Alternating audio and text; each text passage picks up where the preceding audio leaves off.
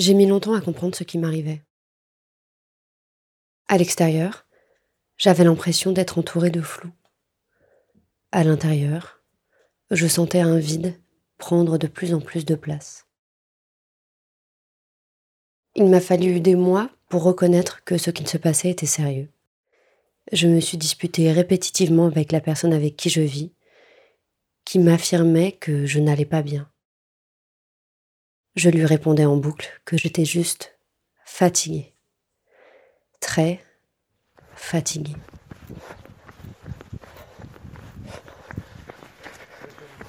On s'arrête là? Là, dans le fond, c'est moi qui cours. Mais en réalité, ça fait plus de six mois que je n'avais pas couru. En fait, il y a un mois, mon défi, c'était juste de sortir du lit.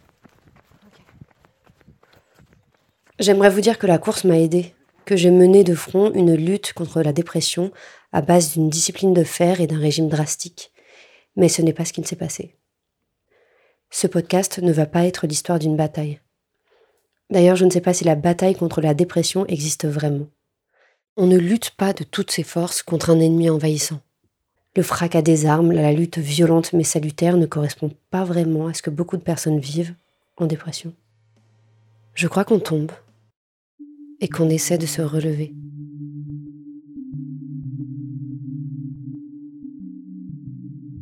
Pendant plusieurs mois, je suis allée à la rencontre de celles et ceux qui ont vécu une dépression, vous entendrez leur voix, la mienne et celle de professionnels de santé et du milieu de la recherche. Ce podcast est d'abord leur histoire.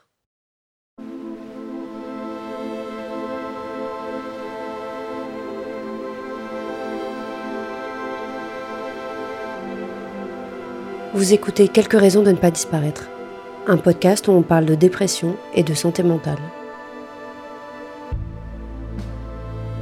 Aujourd'hui, épisode 1, ce qu'on oublie de dire à propos de la dépression.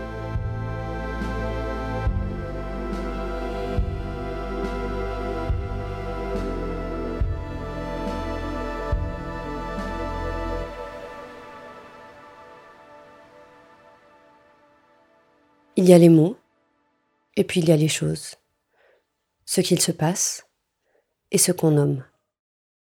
Longtemps, les mots m'ont manqué, les images m'ont manqué pour faire le lien entre ce qui m'arrivait et ce qu'on nommait.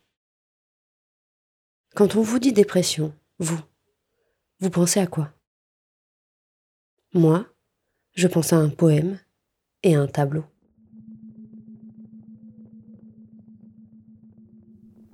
Sur l'onde calme et noire où dorment les étoiles, la blanche Ophélia flotte comme un grand lys flotte très lentement, couchée en ses longs voiles. On entend dans les bois lointains des halalis. Voici plus de mille ans que la triste Ophélie passe, fantôme blanc sur le long fleuve noir. Voici plus de mille ans que sa douce folie murmure sa romance à la brise du soir. Dans ce poème, Rimbaud décrit la mort d'Ophélia, amante d'Hamlet. Terrassée par la tristesse, Ophélia se noie dans une rivière. Dans la représentation de Millet, elle flotte les bras ouverts parmi les plantes aquatiques. Ses cheveux roux encadrent son visage, sa peau est blanche, presque diaphane, et elle glisse le long du courant. Elle est terriblement belle. Elle est belle dans la pièce de Shakespeare, dans le poème de Rimbaud, dans le tableau de Millet. Cette représentation de la souffrance psychique a imprégné mon imaginaire adolescent. Quand on va mal, on ne dit rien et on part sans faire de vagues. C'est aussi ce que le personnage de Crazy Ex-Girlfriend, Rebecca, appelle une sexy French depression. My eyes are dark from sadness. My lips are red from pain. My bosom with sobs.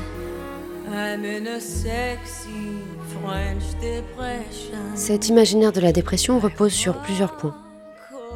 La dépression, tout d'abord, se confond avec la tristesse.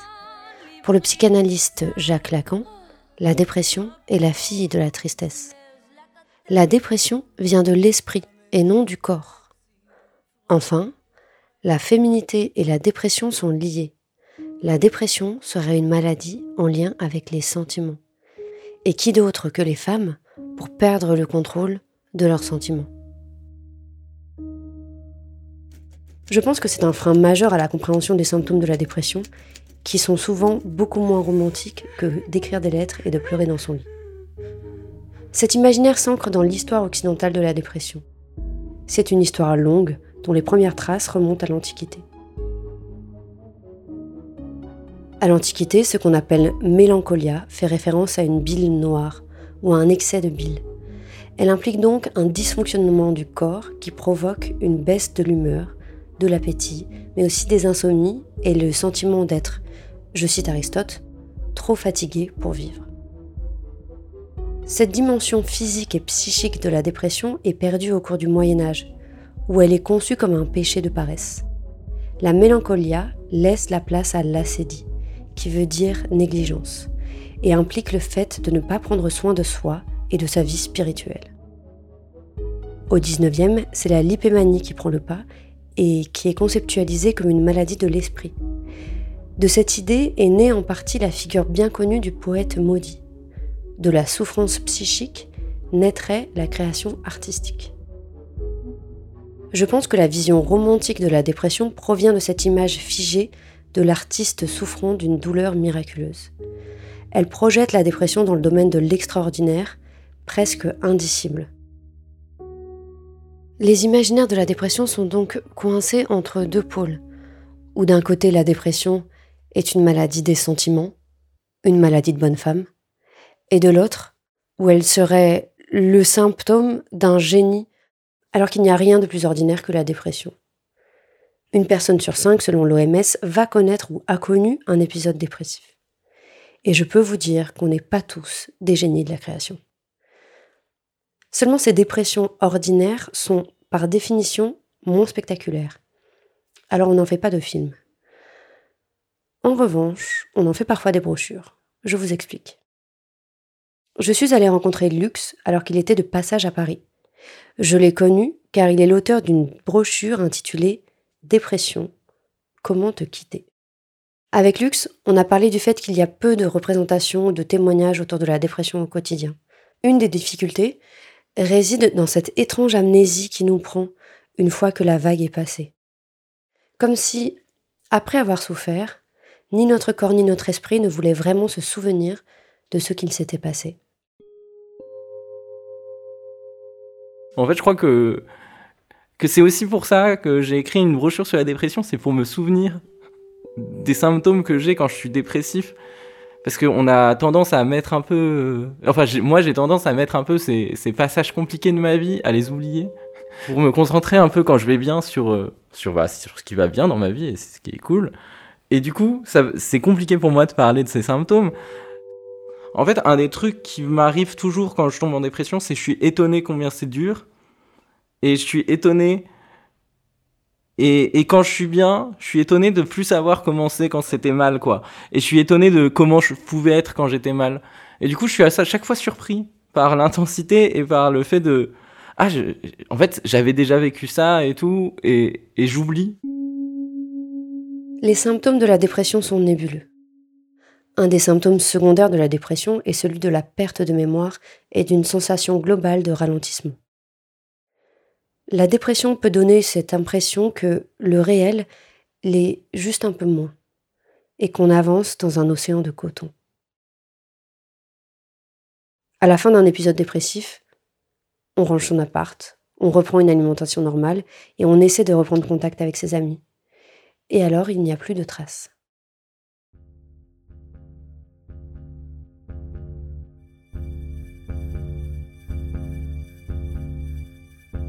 Socialement, nous sommes encouragés à régler nos problèmes dans la sphère privée.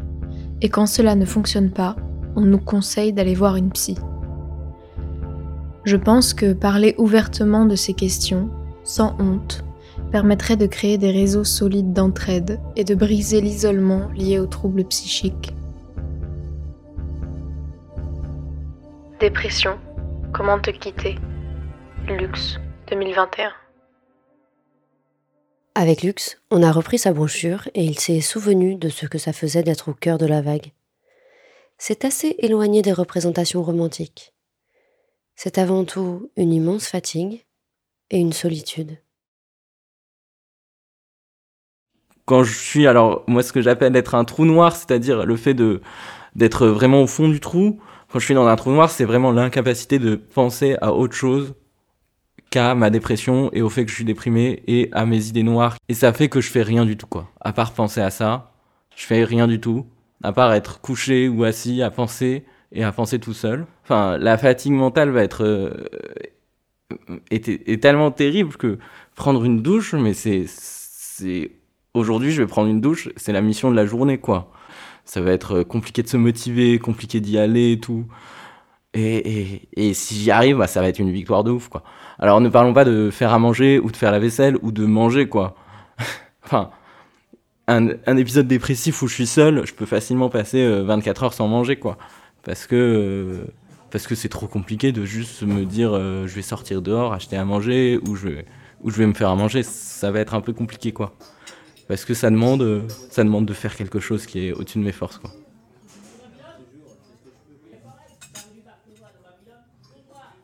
J'essaye de me forcer de voir des gens, mais en fait ça m'intéresse plus et je suis plus motivé et du coup je les écoute pas et du coup j'ai et du coup même quand je, suis avec des gens en fait je suis plus présent et je suis avec moi-même. Du coup, euh, et du coup, en fait, je suis seul même quand il y a des gens autour de moi. Et du coup, ça, ce qui va renforcer encore une fois les idées noires, parce que je vais m'en vouloir, je vais me dire, mais là, il y a des gens, profites-en, sors-toi de tes idées noires, sors de ton monologue. Et en fait, je vais pas y arriver. La solitude, elle vient de plein de côtés dans la dépression. Elle vient de, elle vient de partout, quoi.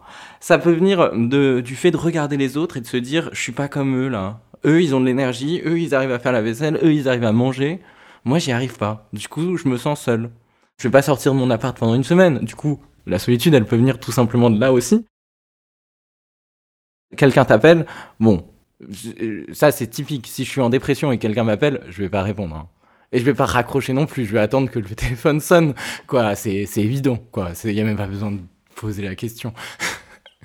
euh je reçois un SMS, je vais pas le lire. Je vais avoir peur de ce qu'il y a dedans. Je vais avoir peur de ce qu'il y a dedans. Et je vais pas le lire et ça va me demander trois heures d'effort avant de le lire.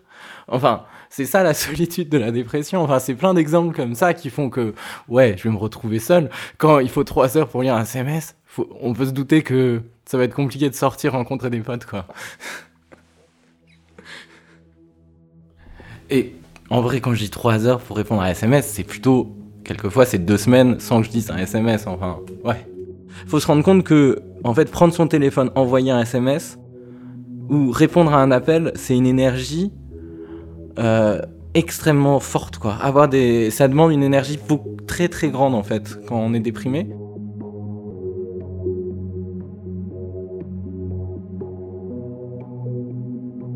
Pendant notre entretien avec Lux, il y a un mot que nous n'avons pas prononcé.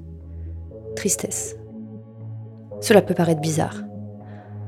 On a parlé de fatigue, on a parlé de tentation suicidaire, d'idées noires, mais pas de tristesse.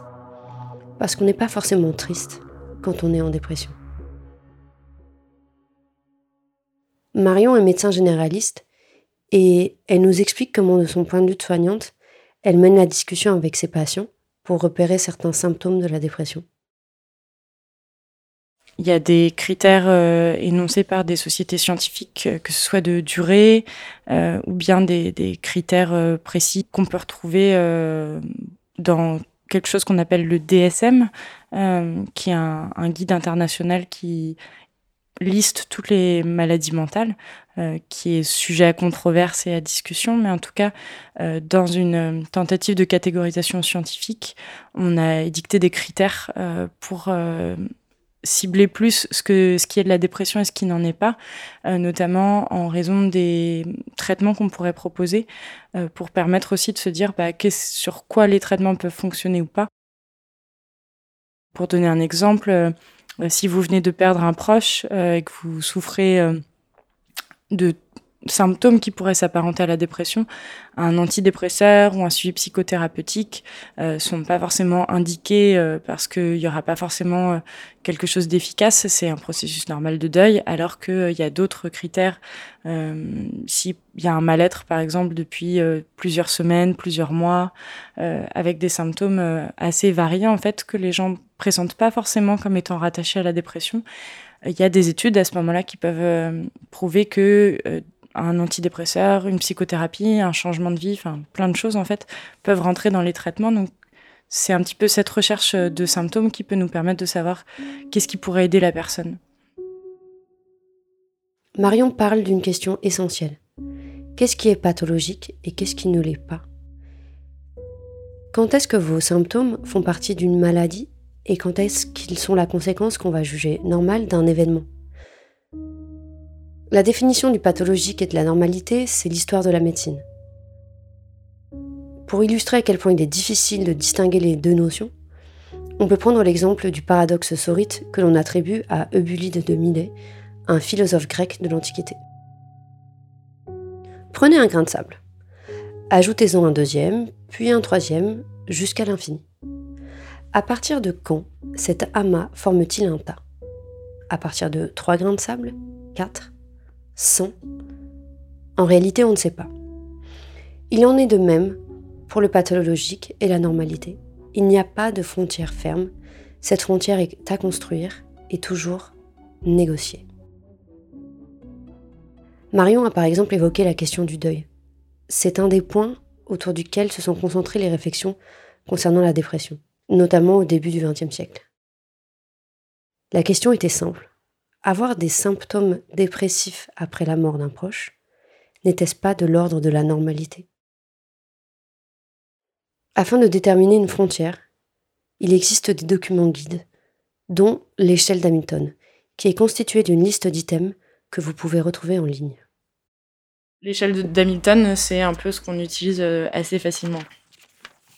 C'est un, guide un peu d'aide euh, la personne est-elle euh, triste, impuissante, au de dépréciation Donc, signaler uniquement quand on l'interroge, ah oui, je suis un peu pessimiste. Ou alors, euh, en la personne, elle, pratiquement, elle parle que de ça. Donc, tu coches, je sais pas, moi, on va dire, euh, là, de manière non verbale, la personne, elle a l'air très triste. Est-ce qu'elle se sent coupable? Bon, Idée suicidaire. Les insomnies de début de nuit, les insomnies de milieu de nuit, insomnie du matin, se réveille de très bonne heure mais se rendort incapable de, de se rendormir, euh, à arrêter son travail ou euh, n'arrive plus à se concentrer au travail.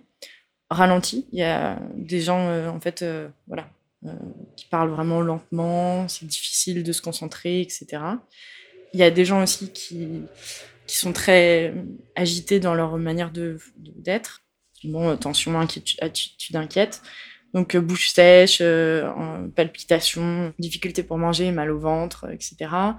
Euh, lourdeur, euh, euh, maux de tête, des choses comme ça, baisse de libido, problème de règles, peur d'être malade, voilà, perte de poids, et ni être malade, non, il n'y a rien de, il a pas de souci, etc. Et donc en fait, après, je vais mettre des trucs au pif.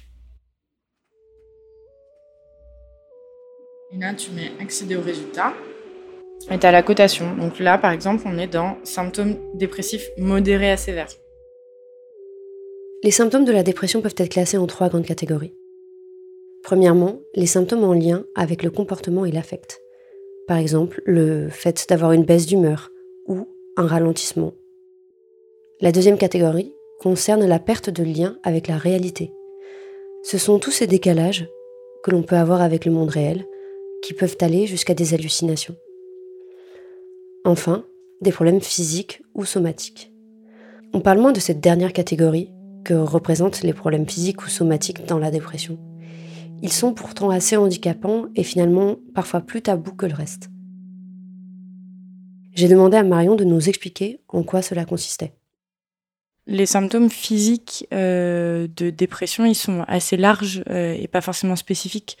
Euh, ça peut être des symptômes digestifs, des vomissements, diarrhée, un inconfort digestif. Ça peut être des problèmes au niveau de douleurs, au niveau du dos, des douleurs généralisées, douleurs musculaires.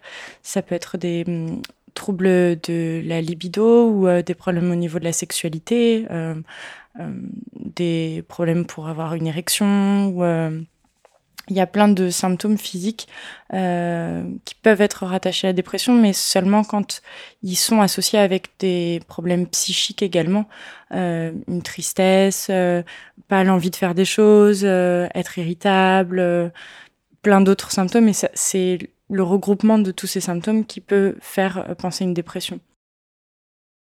Souvent, moi, ma question vraiment phare qui me permet de vraiment évaluer les choses, c'est autour du sommeil très souvent, du coup, quand je commence sur ça et que les gens ils, te racontent euh, que voilà, ils se réveillent à 4 heures du matin, ce qu'on appelle les réveils précoces, les réveils matinaux, euh, et qu'ils n'arrivent pas à se rendormir, ça c'est quand même pour moi un marqueur vraiment de sévérité de la dépression. Euh, ça ou euh, aussi le fait d'avoir euh, une perte d'appétit qui entraîne une, perte de poids, ben, des, des, symptômes vraiment très très sévères qui peuvent avoir des, des conséquences assez rapidement en fait sur l'organisme. Euh, bien sûr avec d'autres symptômes qu'on évidemment si la personne elle a des idées suicidaires aussi, enfin il y a plein d'autres facteurs de gravité, mais quelque part je trouve ça plus objectif les problèmes de sommeil ou d'appétit que euh, même euh, une personne qui peut pleurer pendant toute une consultation parce que ben, on peut être très triste sans être dépressif. Euh, donc ça, euh, pour le coup, c'est vraiment mes deux mes deux trucs que je recherche principalement et, et surtout le, le sommeil quoi. Euh, pareil, les, personnes qui ont vraiment du mal à s'endormir, c'est beaucoup plus en lien avec l'anxiété. On rumine énormément avant de, dormir, et moins avec un, état dépressif chimique au niveau de la tête qui vous réveille très tôt le matin. Les symptômes de la dépression sont nombreux et un peu nébuleux. Il y a la tête, il y a le corps, et puis tout ce qui est entre les deux. Le sommeil dont parle Marion en fait partie. Pendant ma dépression, j'ai dormi, ou du moins j'ai essayé. J'allais me coucher à 22 heures, déterminée et surtout épuisée. Trois heures plus tard, j'étais debout. J'ai avancé comme ça pendant des mois, privée de ma nuit. J'adore la nuit. J'aime les gens hasardeux, les boulevards vides et les ciels étoilés. Rouler sur un vélo un peu cassé sans trop regarder les feux. La ville entière qui résonne quand un groupe rit. Pendant des mois, j'ai été privée de cela. Je n'ai pas eu de moment clé comme la première fois que j'ai recommencé à sortir après ma dépression. Il m'a fallu une succession d'échecs, de soirées abandonnées, d'amis laissés en plein milieu d'une discussion, avant de réussir à, de nouveau, sortir. Dans la bande dessinée Les Rigoles de Brecht Evans, Rodolphe, dit le baron samedi, vit une dépression sévère. Pendant une nuit, il s'échappe et se réinvente. Il n'est plus Rodolphe, il n'est plus le baron samedi, il est tout autre chose. Un fou, sans doute. Je crois que ce sera cela ma raison de ne pas disparaître aujourd'hui. Apprivoiser sa folie, une nuit à la fois.